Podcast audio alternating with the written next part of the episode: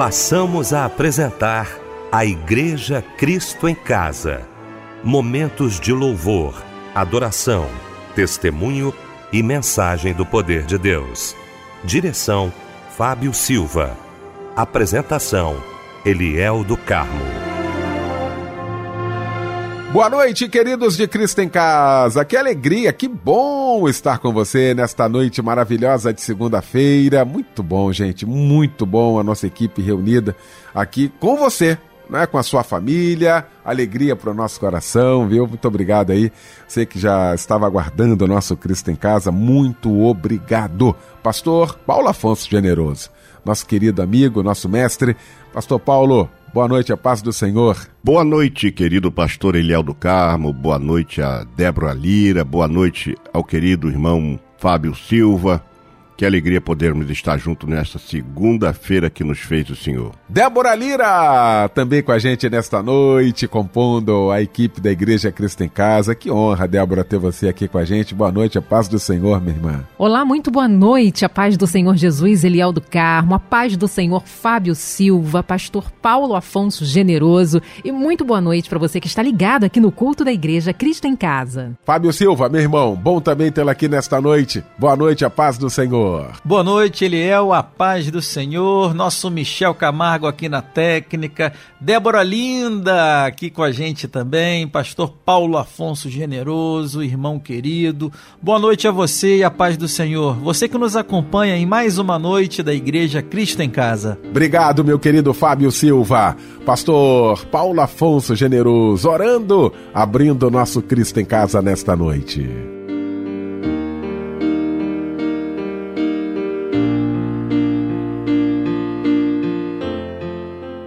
Glorioso Deus, Pai do nosso Senhor e Salvador Jesus Cristo, mais uma vez chegamos à tua doce presença por Cristo Jesus.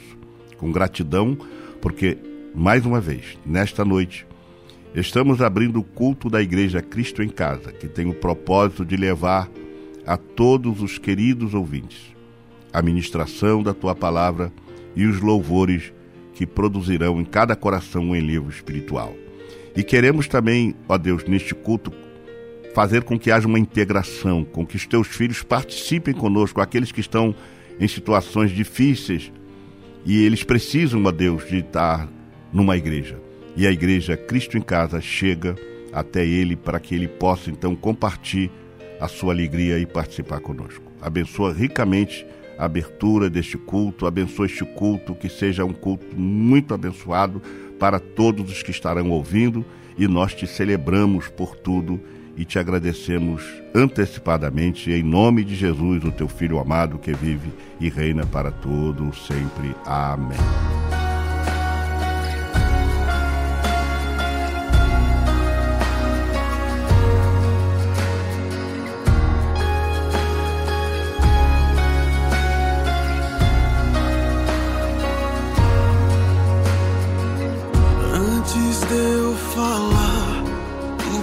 Falava sobre mim. Tu tens sido tão, tão bom pra mim. Antes de eu respirar, sopraste tua vida em mim. Tu tens sido tão, tão bom pra mim. Mesmo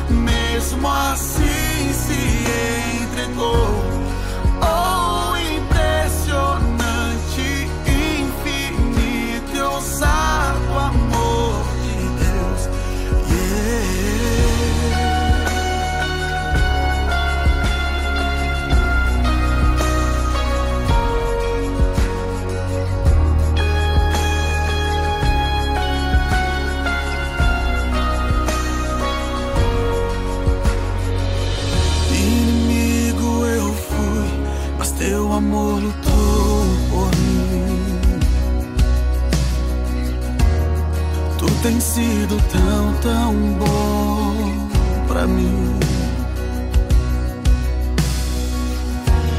Não tinha valor, mas tudo pagou por mim. Tu tem sido tão, tão bom pra mim.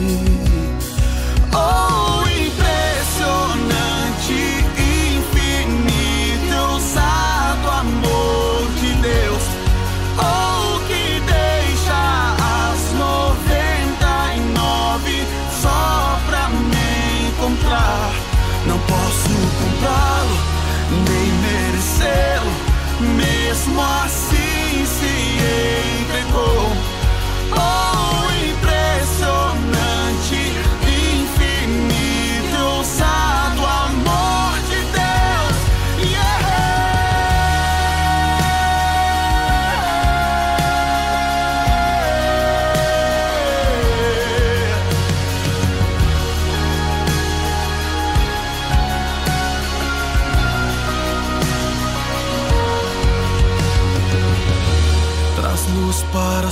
sombras, escala montanhas pra me encontrar. Derruba muralhas, destrói as mentiras pra me encontrar. Traz luz para sombras, escala montanhas pra me encontrar. Derruba muralhas, destrói as mentiras pra me encontrar. Traz luz para sombras, escala montanhas pra me encontrar.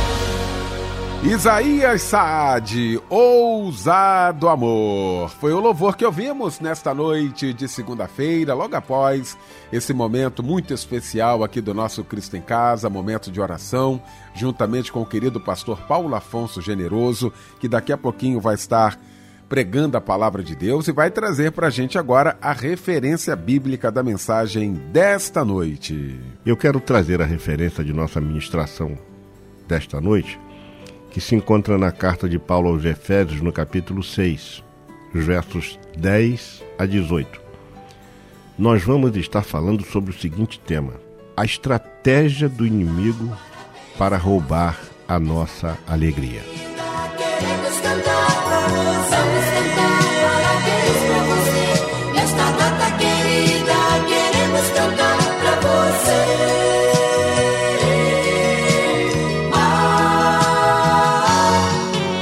Agora chegou um momento muito especial do nosso programa, momento aonde a gente parabeniza os nossos aniversariantes de hoje. Débora Lira vai trazer aquele abraço companheiro para todos os aniversariantes. Trago sim, Fábio Silva. Hoje é dia de celebrar a vida dos nossos queridos ouvintes, todos os que trocam de idade, todos os aniversariantes. De repente o seu nome não seja dito aqui na nossa lista hoje, mas sinta-se abraçado da mesma forma e a homenagem também é para você. Nós desejamos tudo de bênçãos. Nós pedimos a Deus muita proteção, saúde, paz, prosperidade para a sua vida. Seja muito feliz. Um abraço, companheiro, para Maria de Fátima Viana de Moraes, Mário Ferreira Lima Filho, Zenilda Luiz Pereira de Souza e Manuel da Silva Cruz. Agrada-te do Senhor e ele satisfará os desejos do seu coração. Salmos 37, 4.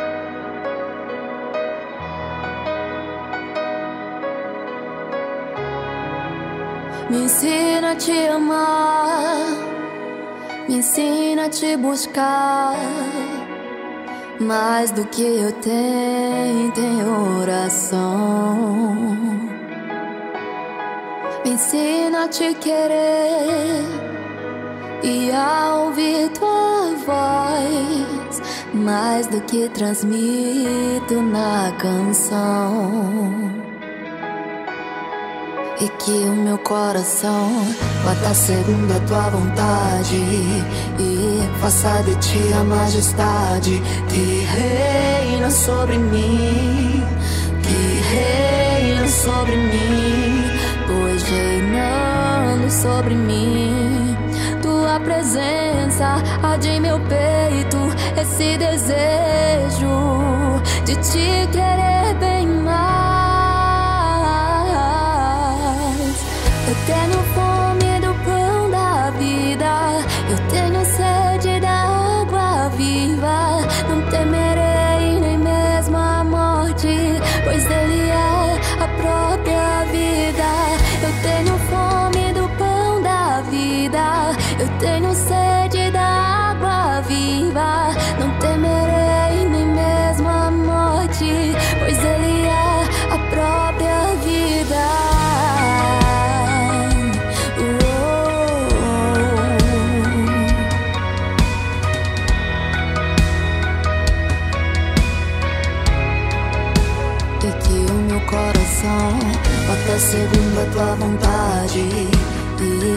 Faça de a majestade Que reina sobre mim Que reina sobre mim Pois reinando sobre mim Tua presença arde meu peito Esse desejo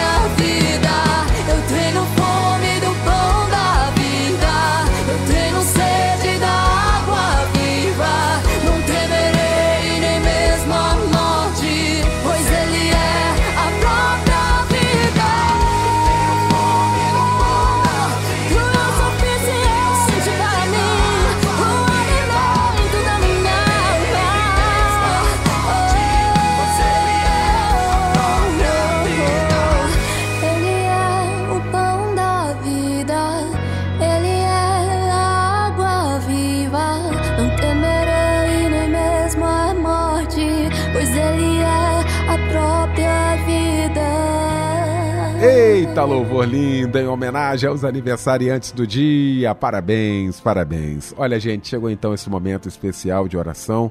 Nós vamos estar orando, Fábio Silva, com alguns pedidos de oração aí, né, Fábio? Vamos estar, então, ouvindo esses pedidos e, na sequência, todos nós clamando ao nosso Deus, junto com o bispo Davi Gualberto. Eliel, muitos pedidos chegaram através do WhatsApp da oração. A nossa irmã Selma Maria Martins pede oração para ela e toda a sua família. A irmã Maria José de Dourados, Mato Grosso do Sul, pede oração para ela e toda a sua amada família também. Nosso irmão Francisco Alves Costa, ele está ouvindo a melodia de Portugal e pede oração para sua vida e para seus familiares que estão aqui no Brasil.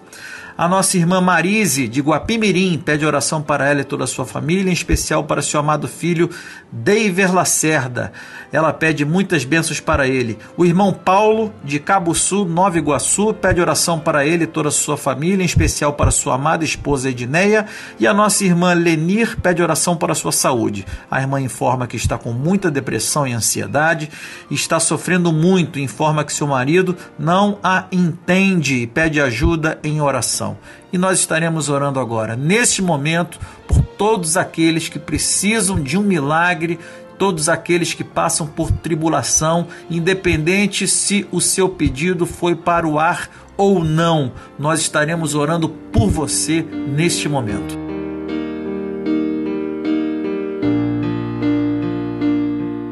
Bendito Deus, Pai do nosso Senhor Jesus Cristo, entramos mais uma vez na tua doce presença.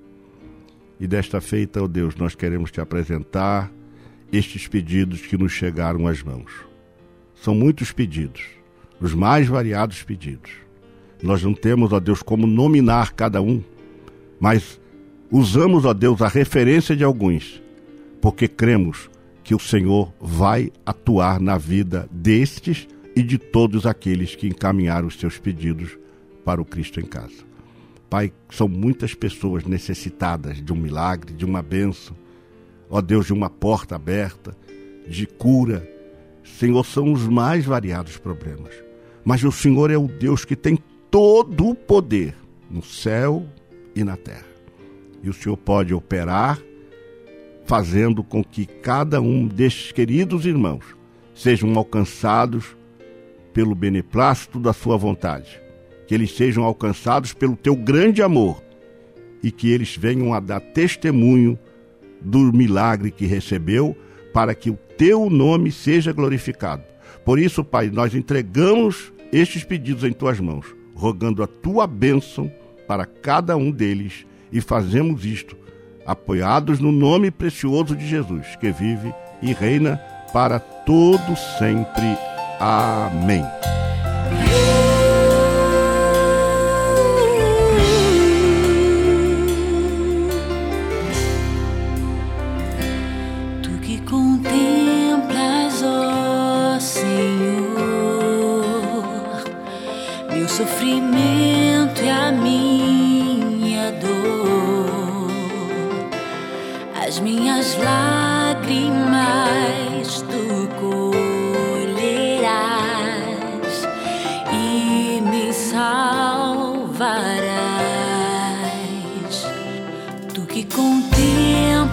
soul.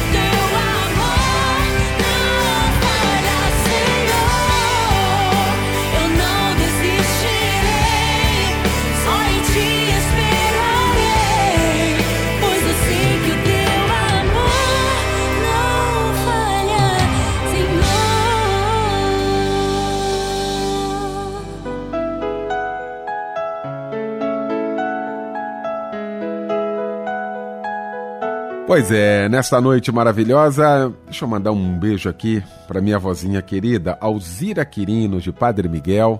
Vó Alzira Quirino, um beijo para a senhora, muito obrigado, viu, pela sua companhia de todas as noites aqui no nosso Cristo em Casa. Um beijo muito carinhoso para toda a família aí.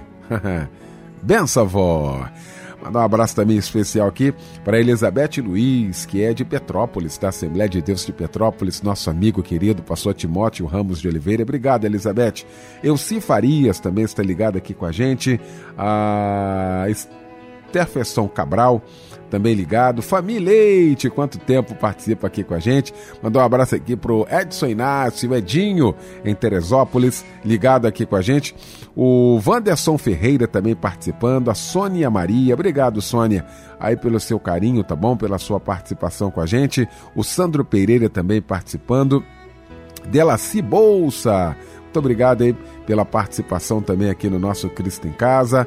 A Ângela Pires também participando aqui com a gente. Muito obrigado, tá? Pelo carinho de vocês. Que Deus abençoe mais e mais a vida de vocês. E muito obrigado pela participação, pela audiência ao nosso Cristo em Casa.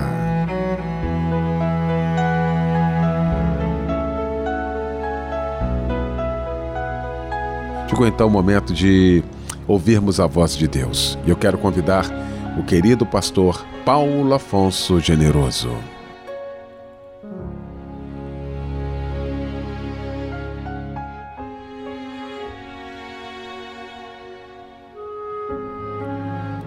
Meu querido irmão, meu querido amigo, que alegria podemos estar juntos nesta segunda-feira que nos fez o Senhor. O texto que nós mencionamos de Efésios, no capítulo 6, versos 10 a 18, ele nos diz o seguinte: No demais, irmãos meus, fortalecei-vos no Senhor e na força do seu poder.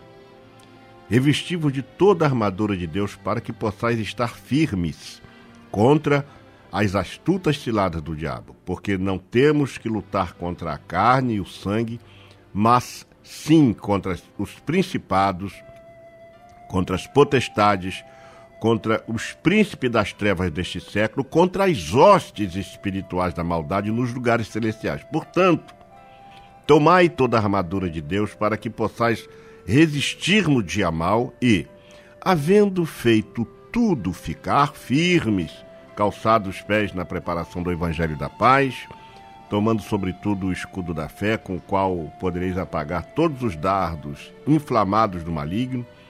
Tomai também o capacete da salvação e a espada do Espírito, que é a palavra de Deus, orando em todo o tempo, com toda a oração e súplica no Espírito, e vigiando nisto, com toda perseverança e súplica para todos os santos. Meu querido, Estamos sempre susceptíveis a enfrentar dificuldades no campo psicológico, no campo material, no campo espiritual, na nossa vida de intimidade com Deus. E o inimigo de nossas almas, ele sempre usa de estratégia para tirar, para arrancar, para roubar de nós a nossa alegria. E o apóstolo Paulo, quando escreveu uma carta aos segundo, aos, a segunda carta aos Coríntios, no capítulo 11, versículo 3, ele diz o seguinte: Mas temo que, assim como a serpente enganou Eva com a sua astúcia, assim também sejam de alguma sorte corrompidos os vossos sentidos e se apartem da simplicidade que há em Cristo. Então, a grande verdade é a seguinte: não adianta estudarmos, não adianta lermos, não adianta aprendermos sobre alegria, se por qualquer motivo ou circunstância adversa nós nos deixamos ser seduzidos pelo inimigo com um sentimento de tristeza e permitir que a nossa alegria seja roubada. Por isso, há um pensamento de uma autora que diz o seguinte: podemos perder o equilíbrio, tomar um tombo e até falar besteira o que não podemos é perder a alegria que equilibra a vida. Quizá nesta noite Deus esteja trabalhando o seu coração através dessa administração para você repensar sua tristeza. Quizá você esteja triste. E eu queria convidar você nesta noite a entender qual é a astúcia do inimigo para tirar a nossa alegria. O apóstolo Paulo, inspirado pelo Espírito Santo, ele escreveu em Efésios 6 e 10 a seguinte palavra profética para o nosso coração: No demais, irmãos meus, fortalecei-vos no Senhor e na força do seu poder. O texto antecede ao revestir-se da armadura de Deus, o que nos parece remeter a uma espécie de pré-armadura. Isto porque antes de revestir-se de toda a armadura de Deus, devemos nos fortalecer no Senhor e na força do seu poder.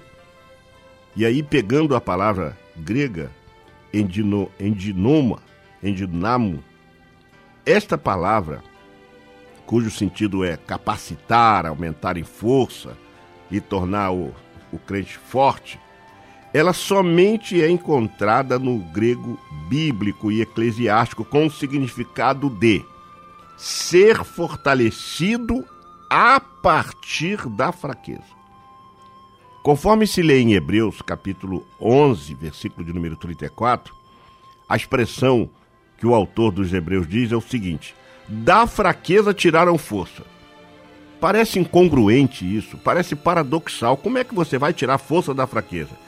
Mas aqui há uma preciosa lição, pois nós nos preocupamos mais em nos revestir da armadura de Deus, quando deveríamos, antes disso aí, nos fortalecer no Senhor e na força do seu poder. Ou seja, nós só teremos vitória contra Satanás se confiarmos na força do poder do Senhor, que ele nos fortalece mediante uma atitude de oração em todo o tempo, conforme está escrito em Efésios 6 e 18. E ainda, apesar de todas as circunstâncias adversas. Então nós precisamos exatamente disso, de confiar na força do poder do Senhor, porque ele nos fornece mediante a oração contínua, né, esta força. E aí então, você recebendo essa informação, você está se duplicando em força para enfrentar os ataques do inimigo. E o inimigo, ele inicia o seu ataque em primeiro lugar em nossa intimidade com Deus. Você pode perceber que as pessoas que se enfraquecem na fé, primariamente elas perdem a intimidade com Deus. Porque muitos crentes não sentem mais a alegria do Senhor porque perderam essa intimidade exatamente por conta de perder a intimidade, eles não conseguem mais receber algo de Deus, a alegria de Deus, o poder de Deus. Não reservam também um tempo para estar sós com Deus em oração. Esse é um momento importante. É quando a gente se reserva no espaço que temos em nossa vida para ficar a sós com Deus. Uma outra coisa importante que Paulo escreve lá em 1 aos Tessalonicenses 5,18 é em tudo da graça. Não adianta a gente reclamar tanto da vida, porque não vai trazer uma resposta positiva. Mas quando a gente começa a dar graça, a gente está se enquadrando na palavra. E se enquadrando na palavra, alguma coisa vai mudar. Uma outra coisa que nós precisamos fazer para que a nossa intimidade com Deus se mantenha e a gente venha a preservar a alegria é meditar na palavra do Senhor. O salmista no Salmo 1 diz isso: Na tua lei medito de dia e de noite. E como é que você faz isso? Você não precisa, às vezes, nem parar. Você está caminhando, você está exercendo alguma atividade, mas tua mente está focada no Senhor. Você está meditando na palavra do Senhor. Você vai meditar naquela palavra que você ouviu no culto, você vai meditar naquele momento especial que você sentiu quando você estava a sós com Deus. Então, nós precisamos dessa intimidade. Também uma outra coisa que faz a gente receber ataque do inimigo é quando a gente não se interessa em aprender a palavra do Senhor para manejá-la bem. Porque o inimigo vai atacar mais aqueles que estão fragilizados. Por isso, o apóstolo Paulo fala em 1 de Timóteo 2 e 15. Procura apresentar-te a Deus como obreiro aprovado, que não tem de que se vergonhar. Mas ele diz que maneja bem a palavra da verdade. Mas manejar bem, tem crentes que pensam que esse texto é só para ele pregar bem. Não, é para você enfrentar os, os ataques do inimigo. É importante também não procurar estar é, afastado das pessoas, mas estar junto, em comunhão.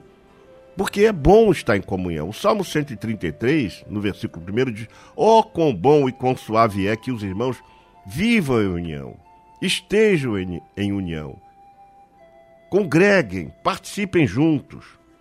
E uma outra coisa muito importante que Jesus escreveu em Mateus 6 e 13 é a prática do jejum bíblico.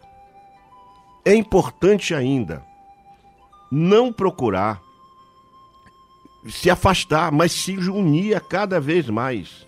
Porque muitos procuram se animar e terem harmonia com as coisas que agradam a ele.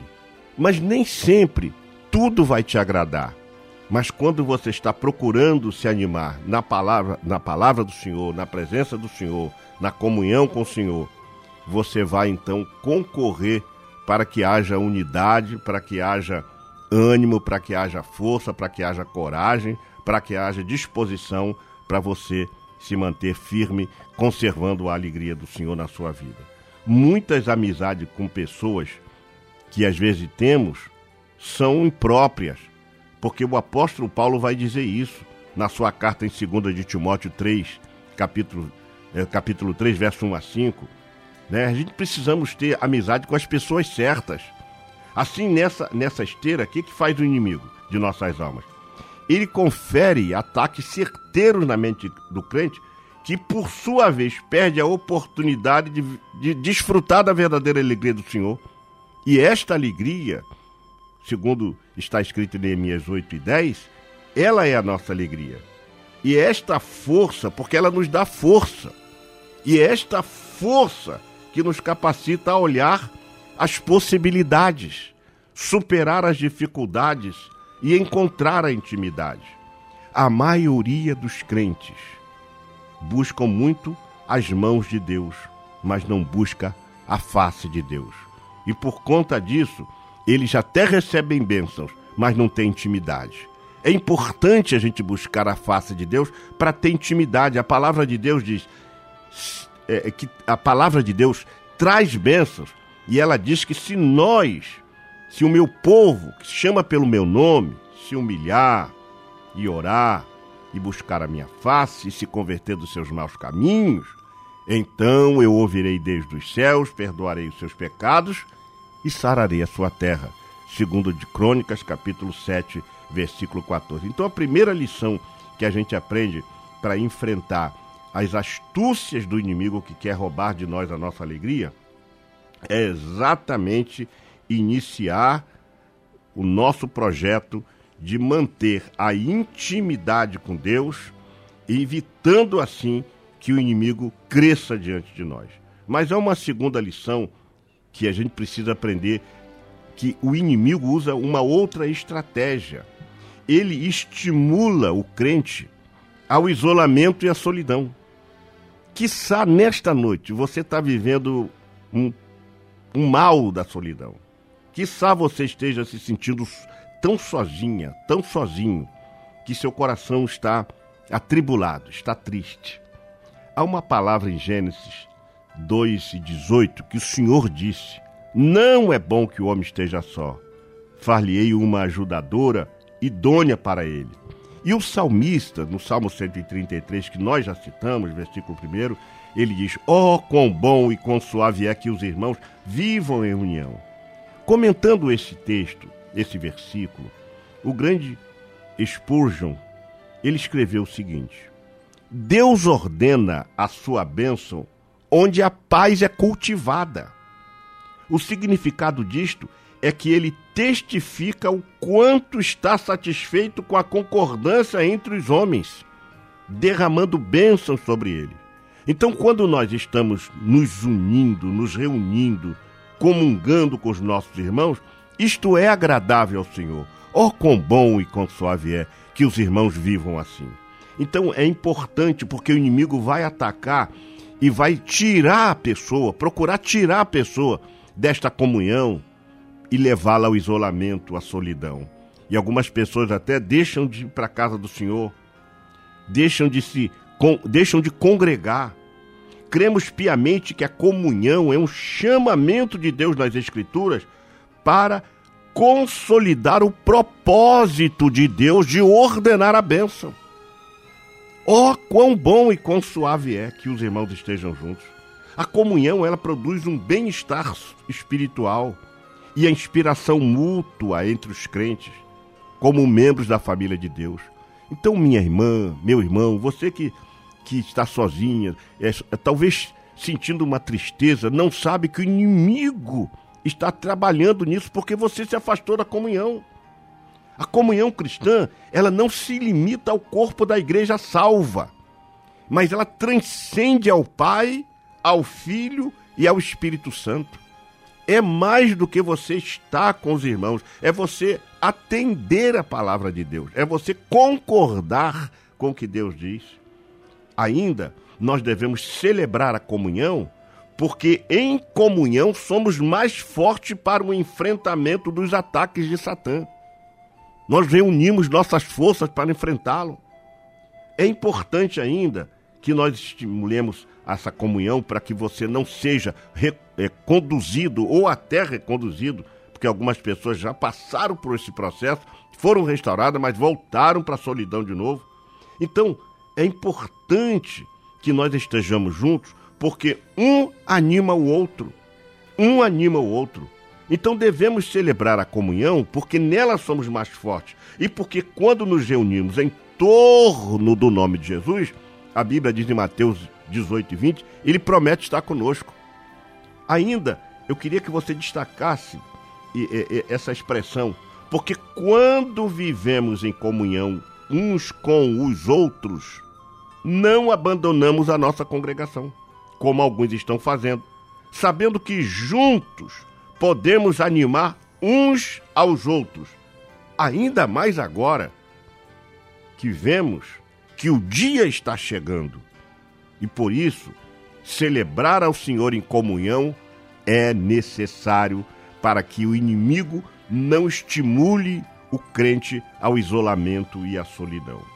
Uma outra coisa, uma outra astúcia do inimigo para nos afastar da comunhão e roubar a nossa alegria é que ele seduz o crente à prática do pecado secreto.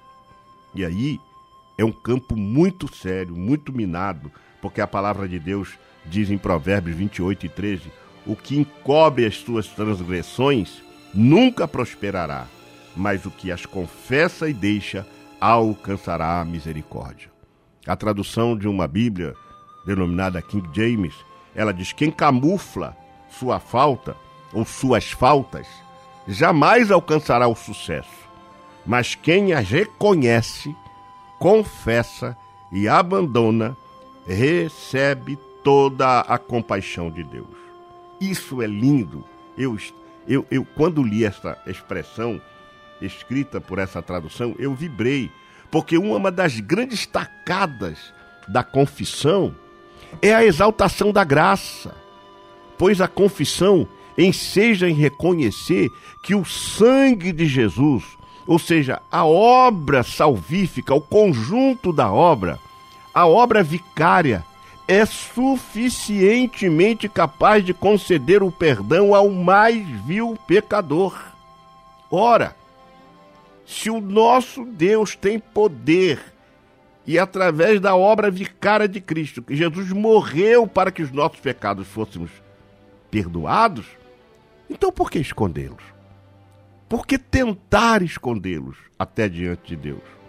O texto de 1 João, capítulo 1, versículo 9, diz claramente o seguinte: Se confessarmos os nossos pecados, ele é fiel e justo para nos perdoar os pecados e nos purificar de toda a injustiça. Sabe o que, que Deus diz aqui ao meu coração agora? É que você está aí com essa tristeza no seu coração, com essa amargura, E quiçá você está querendo descobrir qual é a causa. Talvez é um pecado secreto. Então aproveita após esta mensagem, dobre os seus joelhos num lugar que você esteja totalmente só. E ali fala para Deus, confessa para Ele. Confessa para Ele. A Bíblia diz que Ele é fiel e justo. No original grego, comunica um conceito único. Único. Fiel e justo. É uma palavra só no conceito grego, na, na tradução, no original, melhor dizendo. Fiel e justo é uma palavra só. Ela comunga, no nosso sentido, duas palavras, fiel e justo, mas no grego é único. O termo expressa o caráter de Deus, a sua forma de nos julgar. A gente precisa se lembrar do que escreveu o profeta Isaías no capítulo 53, versículo 5, que diz o seguinte: E pelas suas pisaduras fomos sarados. Pelas suas pisaduras fomos sarados. Isso não tem nada a ver com doença.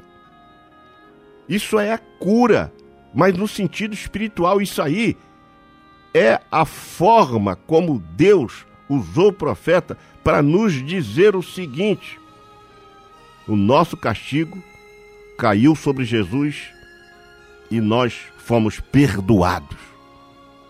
Jesus também nos advertiu, dizendo: portanto, não os temais porque nada há encoberto que não haja de revelar-se, nem oculto que não haja de saber-se. Mas alguém me perguntaria: mas o que é um pecado não confessado? O que é, que é um pecado não confessado? Estabeleceu-se por conta de uma denominação aí muito grande no mundo inteiro, e eu não vou citar aqui o nome, que nós temos que confessar uma pessoa temos que confessar uma pessoa, a um sacerdote. Mas o que é um pecado sem confissão? A confissão feita pelo cristão ao Pai, como com o Paráclito, Jesus Cristo, é o caminho inicial para o pecado não fique encoberto. Alguns não precisam ser confessados a outros homens, mas todos precisam ser confessados ao Senhor. Para quê? Para receber o perdão dele. Contudo, nós precisamos compreender que há três tipos de confissão. Primeira é a confissão particular. É quando eu confesso a Deus. Quando o Espírito Santo toca no meu coração que eu cometi um erro, uma falha, um pecado, então eu vou confessar a Deus. Mas existe um segundo tipo de confissão, que é a confissão pessoal a uma pessoa. E é importante guardadas as devidas proporções, que a confissão pessoal seja feita para que a gente fique sarado, para que a gente fique curado. E a terceira é a confissão pública. Essa confissão pública enseja em um pecado que se cometeu contra toda a comunidade. O texto grego para confessar em 1 João 9 é homologueu, que significa admitir a veracidade de uma acusação. E por que isto? Porque quando nós admitimos o pecado, nós nos libertamos do pecado. E a expressão diz: o sangue de Jesus, a obra vicária de Jesus, nos purifica de todo o pecado. Então, essa é uma das astúcias do inimigo, que é seduzir o crente ao pecado secreto, mantê-lo ali escondido no seu coração, e aí o crente vai se definando, se definhando, ele vai se desnutrindo espiritualmente, vai ficando cada vez mais afastado de Deus e da comunhão. Uma outra coisa que a gente precisa compreender é que o inimigo seduz o crente à prática do pecado secreto, porque é um pecado sem confissão, é um pecado praticado sem arrependimento e é um pecado sem perdão. Enquanto a confissão é a condição humana para ver o perdão divino, o perdão divino está em plena harmonia com o direito divino. Assim, o perdão divino aos nossos pecados é o portal da plena santificação, que por sua vez é o portal da vida eterna. Ademais, ele nos perdoa, não é porque ele é bom, é porque ele é justo. Isto revela a forma de julgar todos os que, pela fé no sacrifício de Jesus, se arrependem dos seus pecados e aí são alcançados pela graça. Lucas 13, 3 é importante que você leia. Mas há uma quarta maneira do inimigo usar a sua astúcia para é, roubar a nossa alegria. O inimigo incita o crente a ser queixoso e murmurador. E é aí que mora também um grande perigo. E eu quero recapitular para você que a primeira astúcia do inimigo é quando ele inicia o seu ataque nossa intimidade com Deus. A segunda astúcia é quando ele estimula o crente ao isolamento e à solidão. E a terceira é quando o inimigo seduz o crente à prática do pecado secreto. E a quarta é quando o inimigo incita o crente a ser queixoso e murmurador. Tanta gente murmurando de tanta coisa. Em todo tempo, o crente deve exercer profunda gratidão a Deus por tudo que ele fez e por tudo que ele faz. E aí diz o salmista no Salmo 9, versículo 1: Eu te louvarei, Senhor, com todo o meu coração, contarei todas as tuas maravilhas. Vigie, pois quando as circunstâncias se tornam desfavoráveis, há uma forte tendência de nos queixar, de resmungar, de murmurar os israelitas, pouco tempo depois de saírem do Egito, já estavam resmungando contra Deus, criticando a liderança que Deus proveu para levá-los até a cidade, até o local, até a terra que ele tinha prometido. E eles então estavam criticando a liderança, que foi o próprio Deus que proveu. A Bíblia diz que toda a congregação dos filhos de Israel murmurou contra Moisés e contra Arão e caíram no deserto. Caíram no deserto. É importante que a gente entenda que Deus não vai trabalhar em cima das nossas queixas e das nossas murmurações. Pelo contrário, nós recebemos a devida recompensa por isso. O povo se queixou de tal maneira que Moisés pediu a morte ao Senhor. E Deus considerou as coisas ditas pelos murmuradores a respeito de Moisés como realmente sendo uma queixa rebelde contra a sua própria liderança.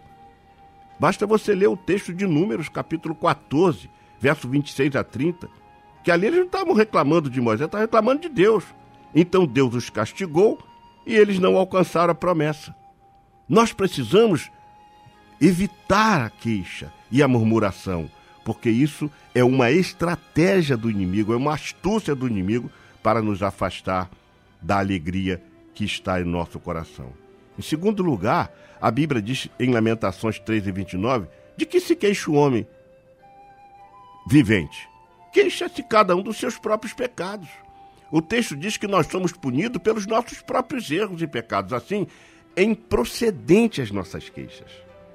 O texto de Lamentações de, Jeremias, no capítulo 3, os versos 40 a 42, de per si é autoexplicativo. Vamos analisar a forma como vivemos, diz uma outra tradução, e reorganizar a vida conforme a direção do Eterno. Vamos levantar o coração e as mãos orando a Deus que está no céu. Fomos rebeldes e teimosos e tu nos perdoastes. Que texto tremendo é esse? Lamentações de Jeremias, capítulo 3, versos 40 a 42. Por que a gente precisa ler esse texto? Porque é a palavra de Deus e aí ela, é, é, ela vai nos ensinar que o inimigo usa dessa astúcia de nos tornar queixosos e murmuradores para perdermos as bênçãos de Deus. E aí o que, que acontece quando a gente começa a se queixar, começa a, se, a murmurar? A gente perde. A gente traz para dentro de nós uma tristeza e o inimigo rouba a alegria. O inimigo cria situações, às vezes, na mente do crente para que este queira achar alguém culpado pela sua situação. Aí ele usa a queixa e a murmuração. Mas a Bíblia nos dá belos exemplos para evitar a murmuração. Provérbios capítulo 9, versículo 13. O falto de juízo é o que faz a pessoa cair em desgraça. No entanto, ela põe a culpa em Deus o Senhor. Um outro texto que está em 1 Coríntios 10 e 10 diz: E não murmureis, como também alguns deles murmuraram e pereceram pelo destruidor. E outro texto encontra-se em Filipenses capítulo 2, versículo 14. Fazei todas as coisas sem murmurações e sem contendas. Ou que Deus faça a gente compreender isso. Sabemos, meu querido irmão, meu querido amigo, que ninguém é capaz de provocar a Deus. Contudo, Satanás tentou, e eu vou colocar isso entre aspas, incitar a Deus contra Jó. Lá no livro de Jó, no capítulo 2, versículo 3, tentou Jesus em tudo, mas foi vencido. Mas ele continuará tentando o crente com as suas astutas ciladas e laços. Por isso, Paulo nos adverte em Efésios 6 e 10, em 1 de Timóteo 3 e 7, procurando impedir certas ações espirituais legítimas, como foi o caso do apóstolo Paulo citado em 1 aos Tessalonicenses, no capítulo 2, versículo 18, onde ele diz: Saiba que Satanás usará de toda a sua astúcia para tentar roubar a nossa alegria. Mas seja forte, resista, não se entregue e ore com fé, como fez Abacuque, dizendo: Mesmo não florescendo a figueira, não havendo uvas nas videiras, mesmo falhando a safra das azeitonas, não havendo produção de alimento nas lavouras, nem ovelhas no curral, nem bois nos estábulos, ainda assim eu exultarei no Senhor e me alegrarei no Deus da minha salvação. Abacuque capítulo 3, versos 17 e 18. Fique com esta palavra, vigie, ore, jejue e clame ao Senhor, porque a astúcia do inimigo não vai funcionar na sua vida. Que Deus te abençoe rica e preciosamente. Amém.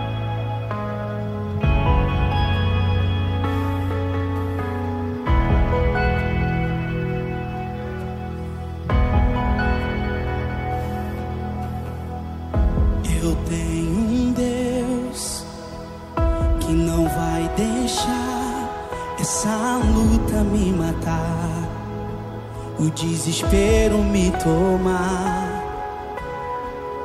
Por mais pressão que esteja a situação, o controle ainda está na palma de suas mãos. O choro dura. O choro dura uma noite, mas a alegria ela vem pela manhã. Eu creio, eu creio. Choro dura uma noite, mas a alegria ela vem pela manhã. Eu creio, eu creio. Levante as suas mãos e diga comigo, vai. Ainda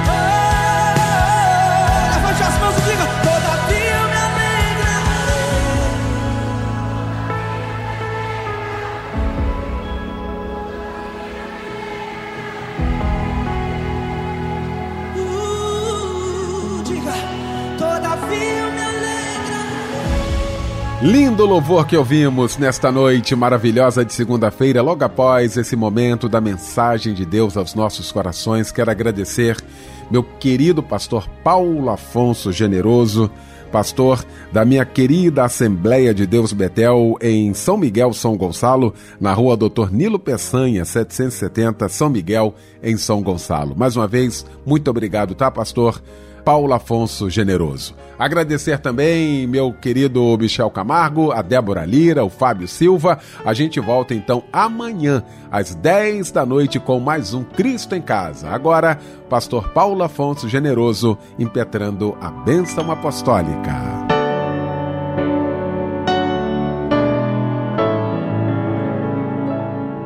Que a graça do nosso Senhor e Salvador Jesus Cristo, o grande amor de Deus Pai e as doces consolações do Espírito Santo sejam com todos aqueles que amam e aguardam a vinda de Jesus. Amém.